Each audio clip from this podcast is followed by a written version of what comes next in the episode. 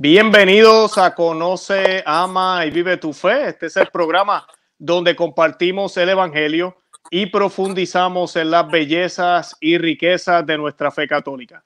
Les habla su amigo y hermano Luis Román y quisiera recordarles que no podemos amar lo que no conocemos y que solo vivimos lo que amamos. Bueno, hoy me acompaña un ilustre, un padre que queremos muchísimo, un sacerdote que, que, amamos mucho y que respetamos muchísimo, el padre Raúl Sánchez, y vamos a estar hablando de múltiples cosas. Es demasiado lo que está pasando ahorita mismo a nivel mundial, eh, en todos los aspectos de, del mundo, eh, pero pues a nosotros los católicos lo más que nos importa o nos debe importar es el camino a la santidad, ¿verdad? Ese enfoque en Cristo. Y de eso vamos a estar hablando hoy no hay mejor momento para ser católico que ahora. Y ese es el, argumento que vamos a estar presentando hoy en tiempos de apostasía, en tiempos de confusión, en tiempos de, de rebeliones y revoluciones en el ámbito político, financiero. ¿Qué podemos hacer los católicos? Eso vamos a estar hablando hoy. Pero antes de comenzar, yo quiero darle la bienvenida oficialmente al padre Raúl Sánchez. Padre, ¿cómo se encuentra en la noche de hoy? Eh, muchas gracias, Luis. Muy bien, gracias por la invitación a, nuevamente a su programa. Esperemos que no vayamos a defraudar a las personas que, que nos observan. yo sé que no, bueno, no somos nosotros, es Cristo que hace el trabajo. Así, que yo sé que todo va a salir muy bonito, muy bien. Eh, bueno, padre, antes de comenzar, yo quisiera que, bueno, primero, como siempre le pido a la audiencia, denle me gusta al video para que más personas lo vean, compártanlo, denle a un botón que dice share o compartir en su, en su plataforma donde me esté viendo, en el teléfono, en la tableta, salganse del chat y vayan ahí, le dan compartir a ese botón para que más personas se conecten ahorita, eh, si no tienen nada que hacer o si no, que vean el grabado luego. Eh, y pues nada, lo más importante antes de comenzar es la oración, Padre. Así que, como usted sabe, y pues nada, quisiera que usted nos dirigiera la oración en la noche de hoy. Claro que sí, Luis. En el nombre del Padre, del Hijo, del Espíritu Santo. Amén. Eh, Padre amado, para, para misericordia, invocamos, Señor, la presencia de tu Santo Espíritu para que nos acompañes en este, este conversatorio, para que podamos, Señor, eh, decir palabras que motiven, alienten y fortalezcan nuestra fe. Pedimos, Señor, que nos guíes y nos orientes y con la intercesión de la Santísima Virgen María, pues todo esto pueda llevarse de mejor forma, de acuerdo a tu voluntad. Gracias, Padre amado, por tu presencia entre nosotros y bendícenos en el nombre del Padre, del Hijo, del Espíritu Santo. Amén. Amén, bendito sea Dios. Excelente. Padre, ¿cómo se encuentra? ¿Cómo está? Pues muy bien, eh, Luis, eh, con muy, bastante trabajo, mucha lectura, informándome tantas cosas con las personas, con, con los hermanos católicos aquí en la parroquia donde me encuentro pues siempre hay cosas que hacer y que, eh, que decir, que pensar, también con mucha oración. Un trabajo normal de aquí, como, como un pastor asociado que llaman aquí en los Estados Unidos, ¿no? Pastor asociado, vicario, ¿no? Aquí en, la, aquí en esta población de Guymon, ¿no? aquí en Oklahoma. realizando mis, mis deberes como, como sacerdote, claro que sí. Qué bueno. No, y de vez en cuando eh, haciendo un videito aquí, un videito allá, así que eh, estamos bien pendientes a su canal a los que no conocen, el padre Raúl Sánchez tiene su canal, eh, dialogando con el padre Raúl Sánchez. Yo voy a colocarlo, creo que ya lo coloqué, el enlace del programa de él, el del canal de él, para que puedan accesarlo. Si usted no está suscrito, se está perdiendo excelente material. Los recomiendo que vayan y se suscriban al canal del padre eh, Raúl. Eh, padre, usted sabe que está pasando muchísimas cosas ahorita. yo sé que usted ha hablado de lo mismo que hemos hablado nosotros también en el programa. Eh, todo lo que está sucediendo en Alemania, todo lo que está sucediendo ahora con la conferencia que va a haber de salud en Roma. Eh, e independientemente de nuestros países, siempre hay algo. Eh, yo lo veo como ataques múltiples que hace Satanás para distraernos de lo más importante. Y yo quería preguntarle, padre, para beneficio de la audiencia, es, es importante estar informado, definitivamente, pero ¿cómo mantenemos el enfoque en Cristo? ¿Qué podemos hacer nosotros los católicos? Católicos para mantener el enfoque en Cristo independientemente de todos los ruidos que hay, inclusive dentro de la Iglesia Católica? Eh, es una pregunta bastante interesante, Luis, yo creo que muy actual, porque sí, nosotros tenemos una directriz. La directriz es la palabra del Señor. La palabra del Señor es más cortante que espada de dos filos, ¿no? Que penetra hasta lo más profundo de los tuétanos y cuando se saca, pues no regresa vacía. la palabra del Señor, centrarnos en la palabra del Señor, centrarnos en el catecismo de la Iglesia Católica. Si uno quiere encontrar norte como una brújula que nos oriente para no perdernos en esta, en esta barca que, que está pasando por aguas tan caudalosas y, y tan crecidas, pues necesitamos, bueno, algo que no nos haga perder, que no nos haga confundir, que nos sintamos seguros, que nos sintamos confiados. Pues qué mejor que Cristo Jesús, qué mejor que la palabra de Cristo Jesús, qué mejor que lo que nos, eh, nos enseña la iglesia que él mismo fundó, qué mejor que dejarnos guiar por, estos, por estas guías, ¿no? Que vamos a encontrar plena seguridad, eh, confianza. Es difícil, no es fácil, es bastante complejo, hay que estudiar, hay que formarse, hay que leer, hay que saber un poco de Biblia, un poco de historia, hay que saber encontrarle pues el, la savia, el sabor a estos instrumentos que nos da la Iglesia Católica, la palabra del Señor Luis, el catecismo, Luis, esas son nuestras directrices. Si uno está allí, va a conocer la voz del pastor. ¿Quién es nuestro pastor? Pero su pastor es nuestro Señor Jesucristo. Aquí tenemos al vicario, que es el Papa Francisco, ¿no? Tantas cosas que, que le pueden llegar al Papa, tantas situaciones que, que lo hacen también pensar, que lo hacen mirar y tener otros enfoques, otras cosas. A veces nosotros también quedamos como eh, asombrados, qué pasó, qué, por qué no se dijo, por qué sí se dijo, qué está sucediendo aquí. Entonces, eh, pero sí tenemos, nosotros todos los católicos estamos ciertos de que Cristo Jesús es el buen pastor. El buen pastor que guía a su rebaño, que guía a sus ovejas. ¿Y dónde escuchamos la voz del pastor? Las ovejas conocen la voz del pastor. La voz del pastor está en la Sagrada Escritura. Si encontramos una voz distinta a esa, pues es fácil reconocer, esa no es, esa no es la voz de mi pastor. ¿Cómo lo, cómo lo voy a seguir si no la voz de mi pastor? Entonces, importante conocer la voz del pastor. ¿Y dónde escucho la voz del pastor? ¿Cómo conozco la voz del pastor? Pues en la Sagrada Escritura. Ahora, para explicitar mejor la voz del pastor, para clarificarla, para contextualizarla, pues está el catecismo de la Iglesia Católica. Entonces, cuando uno se centra allí, pues creo que va seguro, muy seguro, muy seguro. Y entonces uno dice, no, perdóname, pero aquí está pasando algo, esto no lo enseñó mi maestro, esto no lo dijo Cristo Jesús, aquí nos están envolviendo. Y entonces uno tiene que estar eh, calmado, pero muy seguro porque la palabra del Señor no miente. Él es la verdad. Centrémonos en eso, en las verdades. A veces nos preguntan, es que usted se cree dueño de la verdad. No, yo no me creo dueño la verdad, ni, pero yo sé decir quién es la verdad y quién, quién nos dice la verdad, Cristo Jesús. Yo no tengo la verdad de nada. Yo qué verdad puedo tener, pero sí sé quién tiene la verdad, quién me puede mostrar la verdad, Cristo Jesús. Eso es católico, eso es católico. Eso es cristiano, eso es cristiano. Eso es católica, efectivamente, pues yo no me salgo de allí. No nos salgamos de la doctrina de la Iglesia Católica, no nos salgamos de la palabra del Señor. Cualquier cosa que escuchemos que disuene a la voz del pastor, a ver, si yo escuché que mi pastor dijo del que se casa, se divorcia y se vuelve a casar, comete adulterio, si yo escucho algo diferente a eso, digo, eso no me lo enseñó mi pastor. ¿Eh? Si el, me, el pastor me dice, eh, sean mazos como palomas, ¿no? Y astutos como serpiente, eso me lo enseñó el pastor. Pero si yo, si yo escucho, sean mansos como palomas, no más, y no me dice la otra partecita y astutos como serpientes, digo, no, no, espere, eso, eso es otra voz. Es así, es así, Luis. Eh, entonces usted hace una pregunta interesante, pero es, es, contestarla con la radicalidad que debemos tener. Y nadie me puede decir a mí que no es por ahí.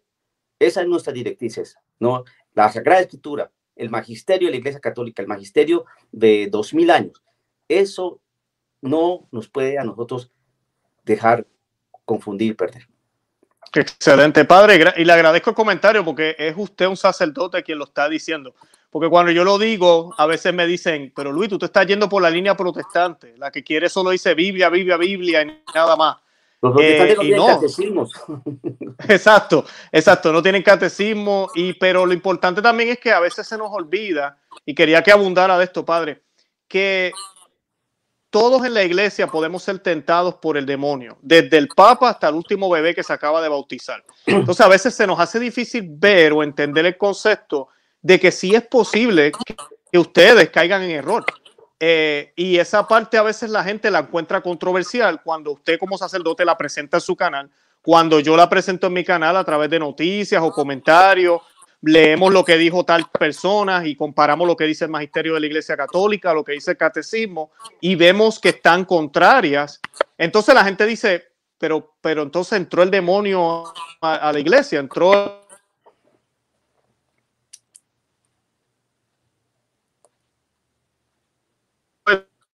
aquí, ¿qué es lo que está pasando?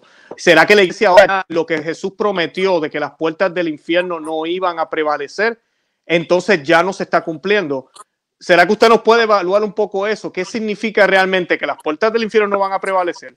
Y, que, y cómo se compara con la debilidad de los miembros de la iglesia, incluyendo los sacerdotes, obviamente. Bien, eh, hemos escuchado la lectura de, esto es Biblia, esto es Biblia. Algunos van a decir, es que tú estás estudiando esto como protestante, como fundamentalista. Sí, esa es la otra estrategia que tienen hoy en día para silenciarnos a nosotros, nos tergiversan todos.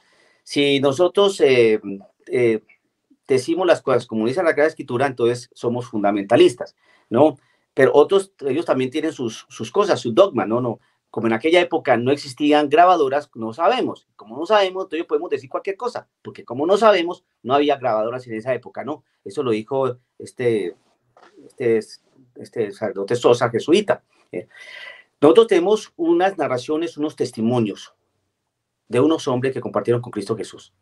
Nuestro conocimiento no se basa en especulaciones, en criterios teológicos, en mirar a ver si sí o si no. Basado, basamos nuestra fe es en testimonios, experiencias de unos hombres que compartieron con el maestro de Galilea, que aprendieron de él, que compartieron con él, que vivieron con él y que después de su muerte, resurrección y ascensión a los cielos que envió su Santo Espíritu, pues empezaron a predicar ese mandato de ser discípulo de todas las naciones. Bien, y eso se empezó a hacer de manera oral es lo que es la tradición, el tradere, tradere significa entrega, que se entrega un depósito de fe. ¿Cuál fe? La que el Señor nos dejó. Listo. Entonces eso se fue, se, fue esparciendo a, a, lo largo y ancho de, del mundo y tanto así que hoy, hoy, nosotros que estamos del contexto americano, pues recibimos ese mensaje porque eso todo empezó por Jerusalén, por estas tierras tan lejanas. Se cumplió eso, cuando dicen que hay que ir a las periferias, pues yo creo que hemos salido bastante de las periferias porque eso empezó por allá, entonces eso, eso es un hecho. Eh, entonces, ¿qué tenemos? Pues simplemente una tradición, después se consignó la palabra del Señor en la escritura, es la relación pública de nuestro Señor Jesucristo, la Biblia y la tradición son, son testimonios fidedignos de testigos preferenciales de nuestra fe. Entonces, eh, cuando nos empiezan a decir cosas eh, que uno se puede equivocar, que estamos analizando la Biblia de manera fundamentalista, que mm, estamos equivocados, que cómo entonces mm, poder mm, comprender otras voces que, que nos dicen otra cosa, y hay mucha confusión. El clero, todos nosotros somos humanos y el clero también se equivoca. ¿Y cuándo es que se equivoca? El clero se equivoca cuando deja de tener fe y empieza a creer más en otras cosas al creer más en otras cosas, entonces se empieza a alejar de la luz que es Cristo Jesús. Oye, ¿qué se cree? Se cree en cosas que el Señor jamás enseñó, pero entonces basados en criterios y en lenguajes novedosos, entonces nos quieren como ablandar nuestras creencias, nuestra fe. Por ejemplo, lo de las bendiciones. Esto es basado en la misericordia, quiénes somos para tirarle piedra a las personas, se aman, se quieren, lo que importa es el amor. entonces uno dice, pero ¿cómo así? Vamos a mirar qué es el amor y empieza uno a mirar lo que dice Pablo, lo que, lo que dice San Juan en sus cartas lo que, y lo que dice en su mismo evangelio. Entonces uno dice, el amor es otra cosa. También nos enseña San Juan que hay que permanecer en la palabra del Señor.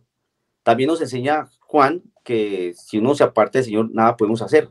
También nos enseña Juan que si nosotros no cumplimos los mandamientos del Señor, pues no permanecemos en el Señor y entonces, pues, ¿qué estamos haciendo? Pues no estamos con el Señor.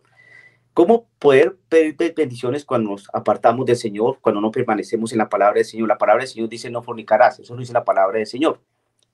Pero yo estoy fornicando y pido bendición, pues ¿cómo voy a permanecer con el Señor? No estoy permaneciendo en el Señor, no estoy cumpliendo lo que el Señor dice. Entonces, ¿qué estoy haciendo yo? ¿A qué estoy jugando? Entonces, volvemos a lo mismo. Aquí existe un gran engaño. ¿Cuál engaño? La palabra del Señor. La están descartando para presentar otro evangelio. Un evangelio que es muy parecido al, al evangelio nuestro. Nos hablan de, de amor, de misericordia, de Dios, pero no nos hablan del Hijo. Uno escucha las predicaciones y unos hablan de Dios, Dios es el amor, creo en el amor, viva el amor, triunfó el amor. ¿Y qué es el amor? El amor se manifestó, ¿no? Cuando el Señor Dios entregó a su Hijo Jesucristo para el perdón de sus pecados. El amor se entiende cuando Cristo eh, nos revela al Padre, cuando Cristo nos es la imagen visible de Dios invisible, el que me ha visto a mí ha visto al Padre, yo estoy en el Padre, el Padre está en mí. Es una realidad. Si no se habla de Cristo Jesús, no se habla de ese, de ese nombre que está sobre todo nombre para que toda rodilla se doble y toda lengua proclame que Cristo es el Señor para gloria de Dios Padre. Eso es palabra del Señor. Yo no me invento absolutamente nada. Entonces usted escuche la predicación de hoy con lo que el Señor nos manda a, qué? a predicar, lo que nos enseña. Entonces, aquí la situación es compleja porque se está presentando un lenguaje. Eh, hay un sacerdote muy interesante que es el padre Fray Nelson Medina. Fray Nelson Medina es un sacerdote muy bueno, un gran teólogo y tiene una enseñanza muy buena y él empezó a decir algo sobre la guerra semántica, guerra de lenguaje y eh, yo he venido mirando todas estas cosas que es otro lenguaje que nos, que nos están lanzando en la predicación. Cuando estudiamos pues todo lo que nos enseñó este Claudio Sanauja, eh, un sacerdote argentino que tenía todas las actas y todas las cuestiones de documentos que salían de la Organización de, Organización de Naciones Unidas sobre la democratización del lenguaje, es decir, que el lenguaje llegue a todo el mundo, un lenguaje que, que no dañe, que no incomode, que no cause malestar. Entonces Dios nos ama, Dios nos quiere, Dios te acepta, Dios te acoge, Dios es maravilloso. Eso, pues, un lenguaje democrático, pero, pero no es el lenguaje de Cristo Jesús. El lenguaje de Cristo Jesús es pasar por la puerta estrecha, ir por el camino angosto, negarse a sí mismo, cargar su cruz, eh, em, y todo con todos los días. Mire que los mando como ovejas en medio del lobo. Mire que hay dos eh, con ustedes que disfrazados de ovejas. Em, eh, si usted no perdona a sus hermanos, el Padre de los cielos no los, no los perdonará. Ahí están las parábolas de ese hombre que hizo cuentas con un empleado y, el empleado le pidió por favor que lo perdonara, que no sé qué. Entonces el, el, el hombre, este hombre le perdonó la, le perdonó la deuda, ¿no? Y, y qué, total, y no le, y no le cobró absolutamente nada. Sale este hombre, encuentra un amigo que le dio un dinero, poco dinero, casi lo ahorca, el hombre le pidió perdón y nada. Se entraron los amigos, le contaron al rey que había hecho. Entonces, ¿qué dice este hombre? ¿Por qué no hiciste conmigo como yo te, como yo hice que te, que te di perdón? Me lo suplicaste y te di perdón y tú no hiciste esto con tu amigo, pues sabes qué, se lo entregó a los, a los guardias y que ahí tuvo que pagar toda, toda la deuda. Al final, dice, cuando Jesucristo termina esa parábola, entonces dice, de igual manera hará mi Padre los cielos si ustedes no perdonan de corazón a sus hermanos. Eso no lo cuentan. Esa parte, la, esa no hace parte ya de la parábola, hace parte ya de la explicación de nuestro Jesucristo no, no nos están predicando eso, no nos hablan sobre las vírgenes necias. ¿Qué pasó con las vírgenes necias? ¿Por qué no entraron a, la fiesta? No nos cuentan del hombre que, que fue sacado de la fiesta porque no tenía traje de fiesta. Las mujeres, las vírgenes necias llegaron tarde. No las conozco. Ábrenos, Señor. No las conozco. No. ¿Tú qué haces aquí? ¿No tienes traje de fiesta? No, no traje. Llame a las personas, lo sacaron de ahí, lo botaron y lo, lo, lo echaron al fuego, que no tenía traje de fiesta. ¿Qué pasa con esos excluidos? la red que pescó peces buenos, peces malos. Los peces buenos fueron a la, al cesto y eh, los peces malos a, al fuego. ¿Por qué no cuentan eso? No todo el que me diga Señor, Señor entrará en el reino de los cielos. Hay unos excluidos. ¿Qué pasa con ellos? Eso, eso es Biblia. Eso no leer la, eso no leer la Biblia eh, de manera fundamentalista. Eso es leer la Biblia en todo su contexto. Porque yo veo ese texto y después veo otro texto donde me veo que hay unos excluidos ¿Qué nos están enseñando hoy? ¿no? Que todos nos encontraremos ahí arriba. Entonces, todos nos encontraremos ahí arriba. No, perdóname, pero, pero la palabra del Señor dice otra cosa. ¿Qué es lo que dice la palabra del Señor? No todo. No todo. Hombre. No todo ya implica que no todos estaremos ahí arriba. no todo el que me diga Señor, Señor. Entonces, yo creo que aquí hay unos, hay unos excluidos. Pero el lenguaje de la misericorditis, el lenguaje de esa enfermedad que causa inflamación en los sentimientos de las personas, obnubilándole eh, el cerebro para que no razone, para que no piense, dejándose llevar por los sentimentalismos y las cosas que no tienen sentido. Nosotros tenemos una fe, una fe sólida en nuestro Señor Jesucristo, una fe em, hermosa, una fe que es sostenida en una palabra que ha venido proclamando la iglesia. La iglesia es, es, es, fundamento y columna de nuestra fe, eso lo dice San Pablo. La iglesia es columna y fundamento de nuestra fe, no la Biblia, como los protestantes piensan que no, no, es la iglesia. ¿Cuál iglesia? Pues por historia sabemos que es la iglesia católica, porque en aquella época no existían las iglesias protestantes. Entonces la iglesia católica es columna y fundamento de la verdad. Ahí está. La iglesia es columna y fundamento de la verdad. La verdad está allí en su iglesia. ¿Y por qué está ahí en su iglesia? Porque ¿quién fundó la iglesia? Cristo Jesús, que es la verdad. Por favor, esto es una cuestión de sentido común, de pura lógica, que, no hay que que ser teólogo ni ser graduado en la Gregoriana de Roma para saber estas cosas tan elementales que por simple deducción se pueden colegir.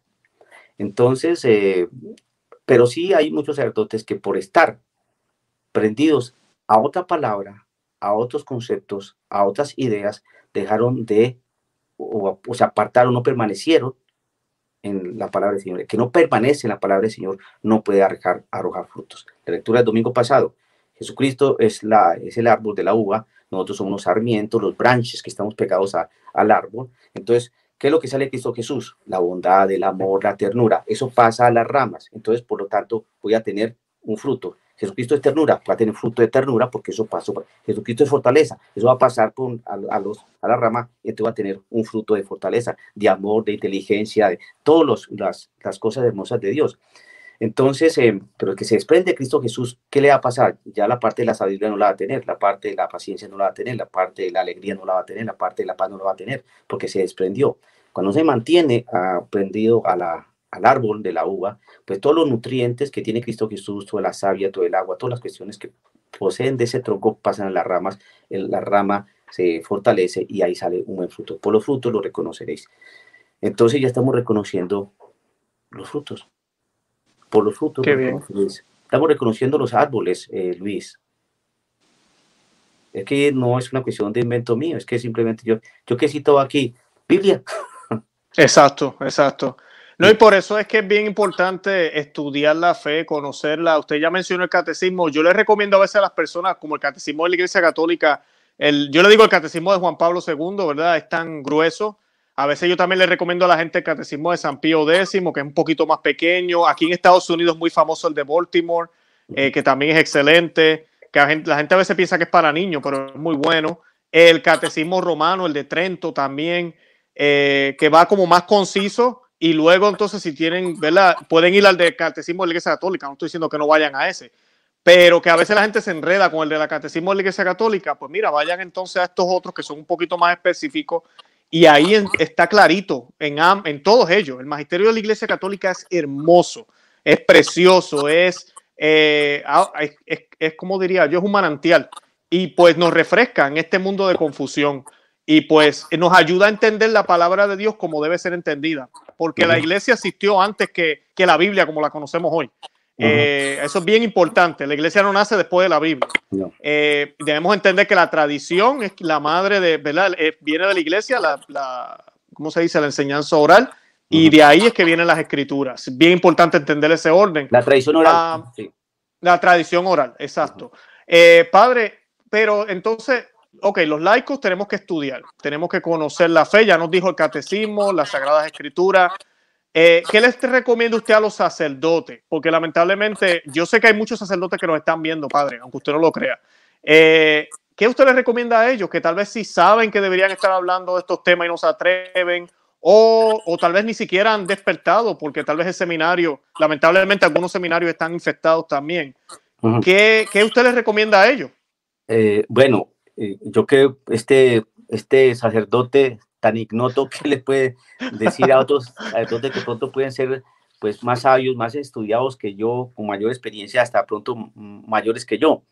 Yo creo que uno tiene que, en esta esta situación que estamos viendo es simplemente eh, ser leales. Ser leales. Ser fieles a la iglesia. esa iglesia que, que nos dio, nos recibió, nos acogió, nos ordenó.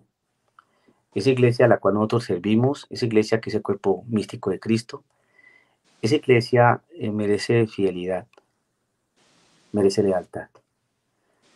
Si no somos leales a la iglesia que Cristo edificó, no vamos a ser leales a nadie. Vamos a, cuidarnos mucho, vamos a trabajar como asalariados, vamos a satisfacer nuestros propios estómagos y creo que no va a ser así. Eh, sabemos que los santos nos enseñan que si quieres saber si vas bien en tu tarea evangelizadora es si estás siendo perseguido. Si estás siendo perseguido, creo que es un buen signo en el camino de la santidad. Nosotros estamos aquí para ser buenas personas, para que todo el mundo nos aplauda, para que todo el mundo nos acoja y nos felicite. Estamos aquí es para eh, cumplir lo que el Señor nos mandó hacer, ¿no? Llevar la buena noticia del Rey y responder a ese llamado, que cada uno responda al llamado al cual ha sido, que cada uno responda a la vocación a la cual ha sido llamado, dice San Pablo. Nuestra vocación ha sido el sacerdocio. El ministro de la Eucaristía, el ministro de los sacramentos, el ministro que lleva una, una voz de aliento, de esperanza, de ternura, el sacerdote que lleva la voz de Cristo, aquel que se siente desamparado, que se siente perdido, el sacerdote que es el buen pastor que lleva en una mano el callado y en otra lleva la vara, como dice el Salmo 23, que tu mano y tu vara y tu callado me sostienen. Tu vara y tu callado me sostienen. Hoy solamente utilizan el, el, callado, la vara, la vara no la quieren utilizar para darle garrote a todos aquellos que quieren tratar y acabar con la doctrina. Entonces, ese sacerdote, ser leales a la iglesia, ser leales al Señor Jesucristo, el pueblo de Dios, nosotros somos cura de almas. Las almas están sedientas, ahora están cansadas, están agotadas, no hay quien las alimente, no hay quien las llegue a pastos abundantes, están con miedo, nos hemos dispersado, ellas están asustadas, nos han acabado, pero están dispersas. Si hieren al pastor, las ovejas se dispersan, dice la palabra del Señor. Hay muchos que estamos heridos, estamos golpeados, estamos lacerados, estamos cansados y las ovejas pues están fatigadas también. Tenemos que mantenernos firmes. Eh, y esto usted bien sabe, Luis, Luis Román, que esto apenas inicia, esto apenas es una cosilla que apenas está diciendo lo que viene. Estamos en apostasía y es lo primero que tiene que suceder, suceder, eso no lo dice Tesalonicenses, no, primero tiene que, tiene que la gran pues, apostasía. Entonces, como sacerdote que puedo aconsejar a otros sacerdotes, es hermanos, lo principal es ser leales, fieles a la iglesia a la palabra del Señor, a nuestras promesas eh, eh, sacerdotales, fieles, fieles a, la gente, a las, a los, a las almas, eh, orar mucho, sacrificarse. Sabemos que no estamos aquí para ser protagonistas, sino para ser simplemente micrófonos de Dios, brazos de Dios, pues somos el cuerpo místico de Cristo, ¿no?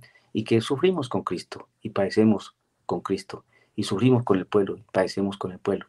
Pero hay unos lobos que, que salieron de, de, nosotros, como dice la palabra del Señor, van a salir entre ustedes, ¿no? Y eso nos está dando mucha, mucha guerra.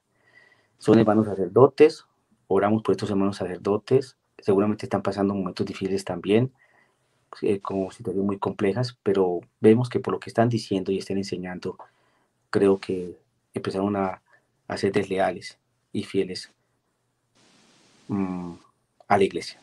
Y ahorita están queriendo como montar o proponer otra iglesia. Así es.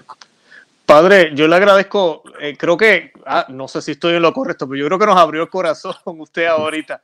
Ah, se abrió, de verdad. Eh, usted no sabe cuánto cariño yo le tengo a los sacerdotes, padre porque ah, ustedes tienen los pantalones que nosotros no tenemos. O sea, eh, de primero llevar una vida solitaria, porque aunque tienen una comunidad, es una vida muy solitaria, no es fácil, pero andan, ¿verdad? Andan de la mano más, ¿cómo, ¿cómo les digo? Ustedes tienen una un privilegio de estar bien cerca del Señor, nosotros también, pero ustedes son sacerdotes.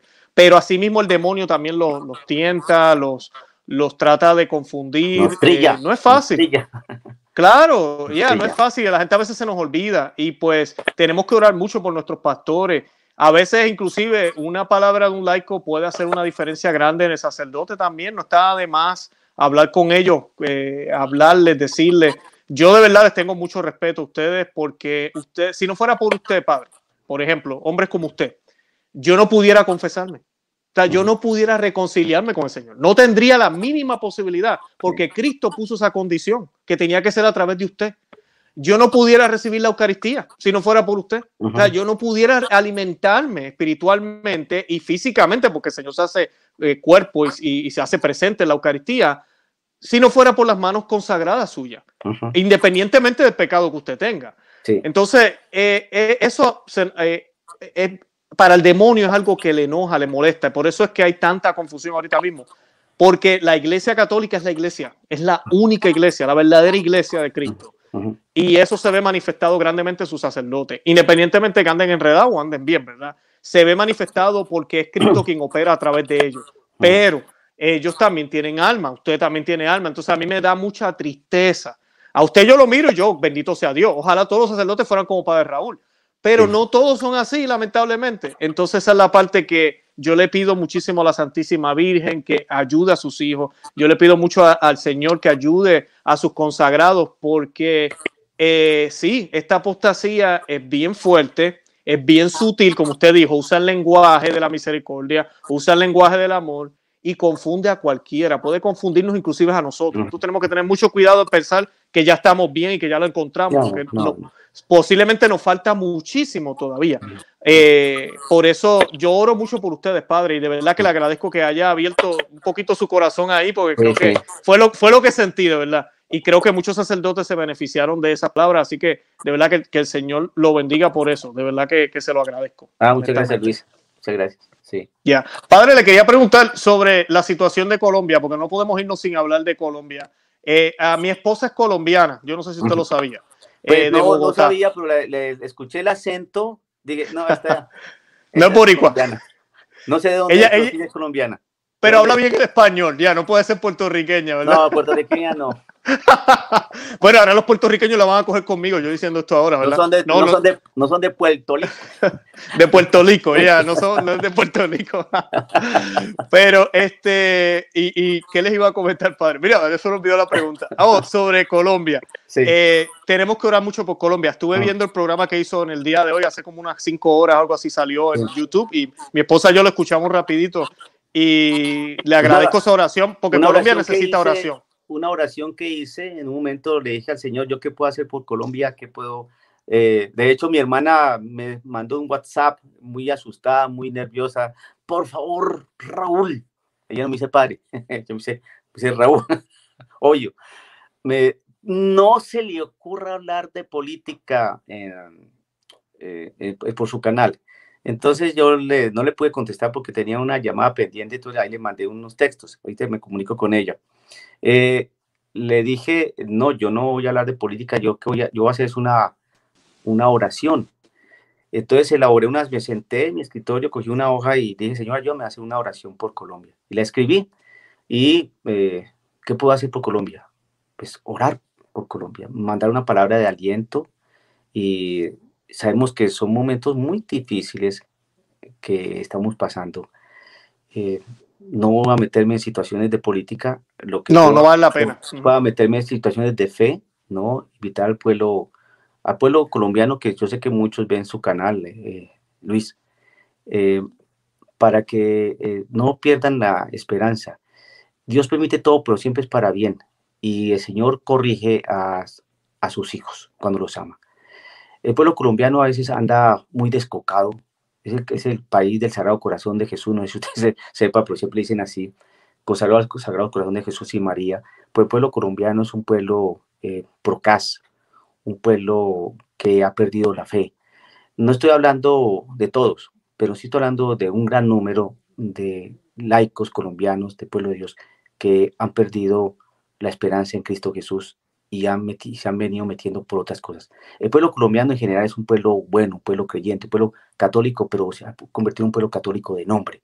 Es un pueblo de parranta, un pueblo que, de, de, aguardiente, un pueblo de, de, que, de muchas mentiras, de, de decir muchas falsedades, un pueblo que se ha cansado de mirar la verdad del Evangelio de Cristo Jesús y se ha dedicado a otras cosas. Es un pueblo supersticioso, un pueblo que, ha perdido la fe en Cristo Jesús. Entonces Señor ama a sus hijos y los corrige. O se me enderezan o se me interesan. Y Colombia, pues, ha venido desangrando durante décadas en una violencia interna impresionante que es necesario salir de ahí, sacudirnos. Tenemos que mirar a Cristo Jesús, los hermanos colombianos que pronto está, están viendo este programa de Luis Román, eh, de Ama y Vida tu Fe. Eh, por favor, hagan más oración. Todos confíen en el Señor. Estas cosas no se arreglan a punta de piedra ni de bala.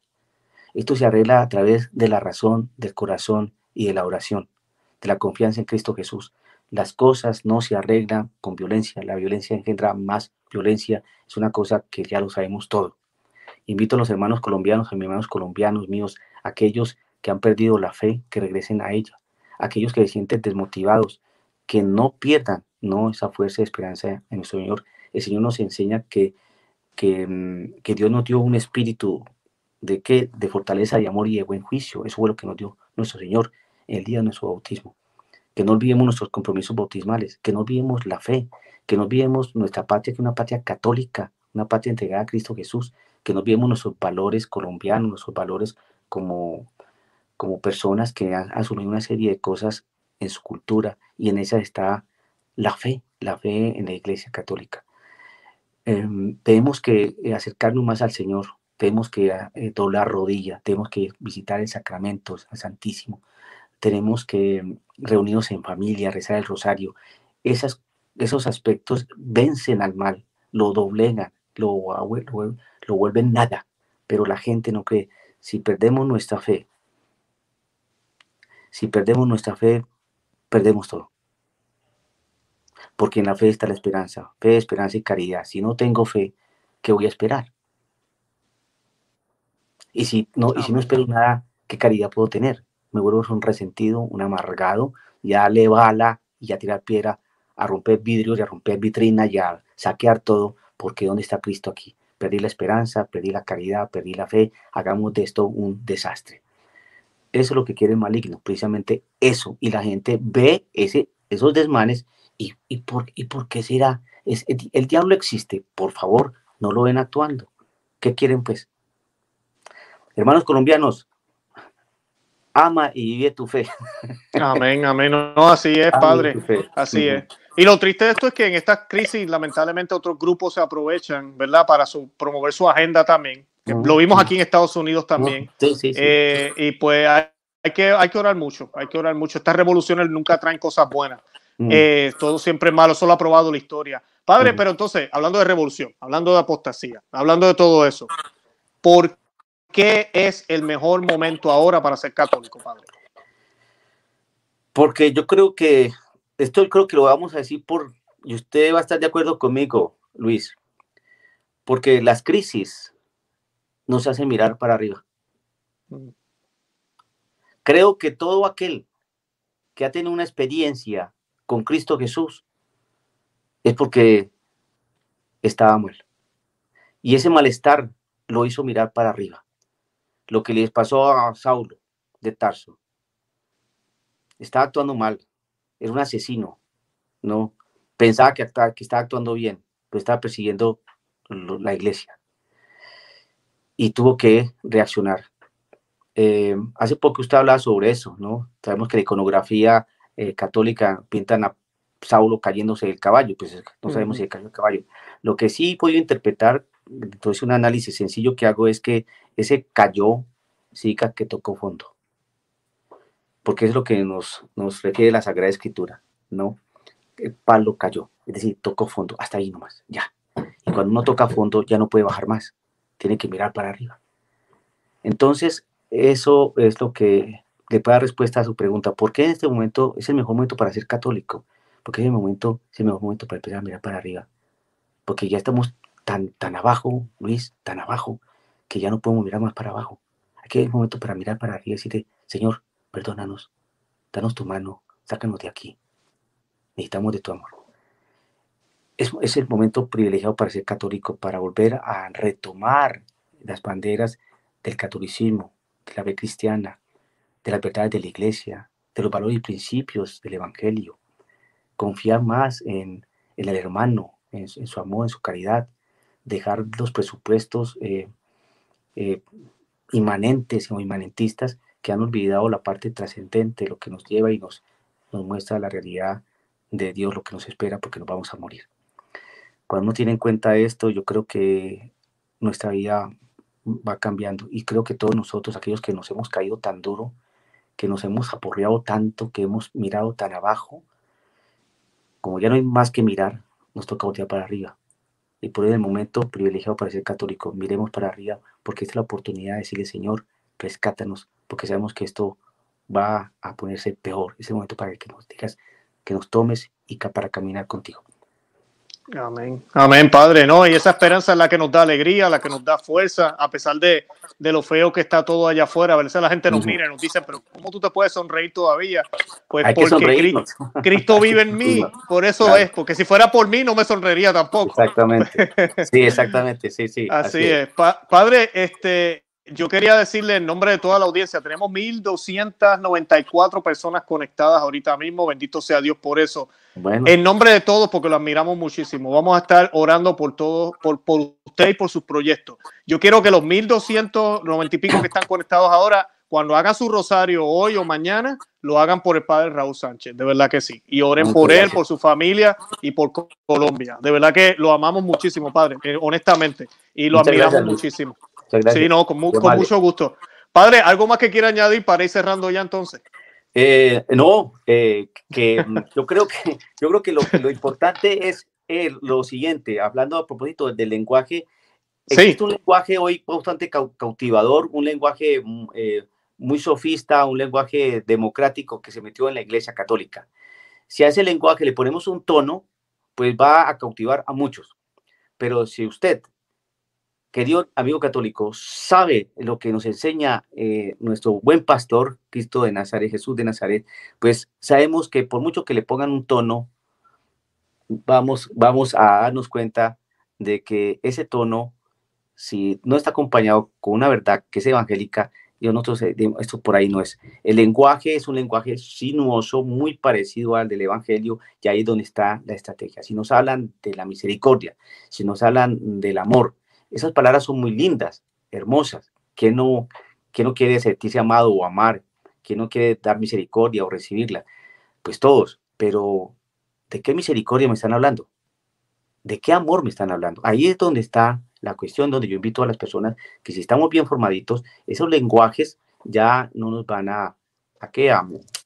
A afectar, no nos van a, a engañar. Yo creo que debemos cada día centrarnos más en la palabra del Señor y no tener miedo, no tener miedo. El amor verdadero expulsa el miedo. Si tenemos un verdadero amor en Cristo Jesús, Él nos va a ayudar, nos va a fortalecer. Sí, si nos van a patear el trasero, si nos van a rinconar, si nos van a ridiculizar, si nos van a, a, a perseguir, si eso va a pasar, eso va a pasar.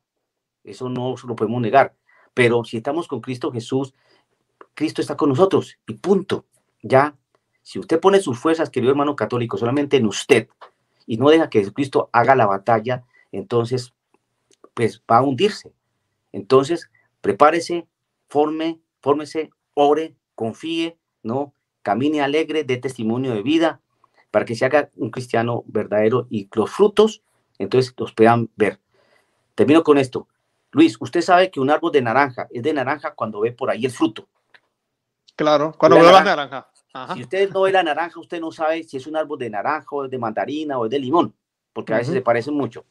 Pero si usted ve la naranjita colgada allí, o ve el durazno, o ve el mango, o ve la manzana, usted dice, ese es un buen árbol porque su fruto está bueno. Y sé que es de manzana porque veo su manzana roja y bonita, o de naranja porque veo su fruto de naranja que es amarillo y bonito. Que nuestros frutos se puedan ver con claridad y sean buenos frutos. Por los frutos lo reconocerán. Un árbol malo no puede dar frutos buenos, ni un fruto bueno puede dar Un árbol malo, un árbol malo no puede dar frutos mm, buenos, ni un árbol bueno puede dar frutos malos. Entonces, ¿qué clase de árbol somos? Porque de acuerdo al árbol que seamos, vamos a dar frutos. Y por los frutos lo reconocerán. Por eso uno ya reconoce los arbolitos que están por allí. Con eso no quiero decir que yo soy santo, que yo soy perfecto, que Luis Román es santo, que es perfecto y que todos los que pronto tenemos un canal somos santos y perfectos. No estamos llenos de escoria, de miseria, de debilidades, somos pecadores todos, pero una cosa es que, que podemos distinguir algunas cosas que no corresponden a una realidad evangélica. Eso es bien claro. Porque el hecho de que yo sea pecador no indica que no me dé cuenta de las cosas. Pero estamos en gracia actual, vivimos en gracia actual, ¿no? Tenemos pecados veniales, pero estamos en gracia actual, no tenemos pecado mortal. Entonces, eso quiere decir que vamos caminando con el Señor. Cada día nos perfeccionamos más, pero entonces, nos, porque si tenemos pecado y quiénes somos para, para juzgar a los demás pecadores, pues entonces no podemos decir absolutamente nada. Apaga el canal, yo me voy de aquí porque todos somos pecadores y quién es quién para decir quién nadie. nadie. Eso es un engaño del lenguaje. Es un engaño del lenguaje y de la mentalidad de hoy en día. Tenemos una oportunidad de decir algunas cosas. Tenemos que levantar el dedo y decir, hay un momento, hay que hacer aquí una corrección, hay que aquí clarificar esto, hay que organizar esto, lo tenemos que decir, porque si no es así, ¿quién eres tú para tirar piedras? ¿Quién eres tú para juzgar? Pues entonces, así no podremos caminar para nada porque todos somos pecadores. Entonces, nadie podría decir nadie de nada. Nadie, pues entonces, esa es una forma de cerrarnos el pico. Esa es la nueva estrategia de ese lenguaje sinuoso y enredadizo. Claro, ¿Qué le dice usted, Luis? Ay, Luis, pero ¿qué eres tú para juzgar? Ay, Luis, tú también tienes pecado. Ay, Luis, tú vas a tirar, te vas a tirar piedras. ¿Dónde está tu misericordia? No, espérate un segundo. Espérate un segundo. Entonces no podemos decir nada. No, no, sí tenemos que decir algo. Si yo no soy santo, yo no soy San Raúl, quiero caminar en santidad, sí, pero estoy diciendo que aquí hay una cosa muy fea. Dios los creó de un principio hombre y mujer, como ahorita que, que, que hombre con hombre y mujer con mujer. No, pero un segundo que eso no es palabra de Dios. Claro. Claro, no, y, y, y, en la Biblia está muy claro, el Señor nos decía, ¿verdad? Ustedes lo acaba de decir, por sus frutos los conoceréis. Si para tú poder distinguir un fruto, tú tienes que hacer un juicio. Tú tienes que decir, ¿es buen fruto o es mal fruto? ¿Lo voto o me lo como? Y eso no es eso no es juzgar el alma de nadie, es simplemente juzgar ver las acciones y distinguir si son buenas o malas. son, juicios, son juicios valorativos que se hacen para poder, para que a través de unas acciones que se que, uno ha visto, entonces hace unos juicios valorativos, unos criterios, ¿no? Donde decir, mire, esta persona no está bien, por lo que he venido viendo, ese hijo no es bueno, porque golpea a su mamá, insulta a su papá, eh, no colabora en la casa, ese hijo no es bueno. Lo estoy juzgando, no, es que estoy haciendo un juicio de valor, ¿no? De una serie de actitudes y comportamientos que me hacen pronunciar un juicio, no es juicio de Dios, sino un juicio para calificar esas acciones. No es buen hijo. Pero con el, con el no me juzgues o, o en la palabra del Señor dice no juzgues, pero ¿de qué contexto lo está diciendo la palabra del Señor? No juzgar es el problema de, algunos hermanos y por eso es tan importante estos canales para decirle a la gente en qué contexto lo dijo nuestro Señor Jesucristo, el no juzguen. ¿Y a quién se lo está dirigiendo? A los escribas y fariseos. Claro, ¿Eh? claro. Entonces, bueno, pues eso es lo que puedo decir antes de que me, se me siga cayendo el pelo. Ya va a aparecerme usted, Luis, mire. No, padre, usted tiene mucho, tranquilo. Qué gracioso. Ay, ay, ay. Padre, me ha hecho reír, de verdad que sí. Eh, no, pero padre, de verdad que, gracias por esas palabras. Y bien importante, me, alegro que haya tocado el tema también de, de, cómo poder discernir en estos tiempos. Porque primero debemos saber lo que es bueno y malo. Segundo, debemos tener nuestra. Segundo, no, debería ser lo primero. Nuestra vista debe estar en el Señor.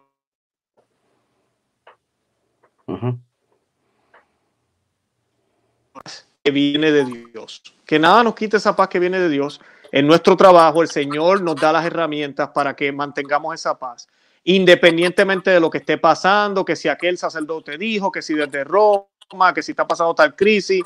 Aquí seguimos en la iglesia resistiendo con fidelidad, eh, orando por el Papa Francisco, orando por los cardenales, orando por los sacerdotes, buenos, malos, lo que sean, eh, yendo a la Santa Misa, eh, buscando buenos lugares también, ¿verdad? Apoyando a los sacerdotes que están bien fuertes en, la fe. Y mira, seguir caminando. Eh, nuestro Señor, como dijo usted, es nuestro pastor. Y Él nos va a dar lo que necesitamos y ahorita mismo nos ha puesto en esta circunstancia para que nuestra fe sea aprobada. porque nuestra fe necesita ser probada. Y yo, no sé usted, padre, pero yo prefiero que me la prueben aquí a que me manden para el purgatorio tres mil años o cinco mil años a, realmente a que se queme bien, bien brutal, como decimos en Puerto Rico, para entonces poder entrar al cielo. Así que mira, si me toca pasar desprecio, eh, que me voten del trabajo, que me obligaron a ponerme una camisa roja en junio para apoyar a la agenda gay y no quise ponérmela. Todo ese tipo de persecución que estamos viviendo ahora, eh, pues mira, que así sea, que así sea, pero siempre todo para la gloria de Dios. Bueno, Padre, ¿quiere eh, darnos la bendición eh, para poder cerrar? 1.400 personas, Padre. Qué, qué, bueno, Luis, me alegro mucho que, que no estuvimos solos. no, ¿verdad? Ya, ya, sí, yo pensé que estábamos solos. ¿Quiénes son estos 1400 que están ahí? Yo no sé. qué bueno, qué bueno. no, de verdad que los amamos en el amor de Cristo. Que esta bendición llegue a todos los 1400 que nos están viendo, a toda su familia y que el Señor los mantenga siempre unidos. De verdad que hacemos esto con toda la humildad del mundo y con todo el amor del Señor. De verdad que sí. Claro que sí.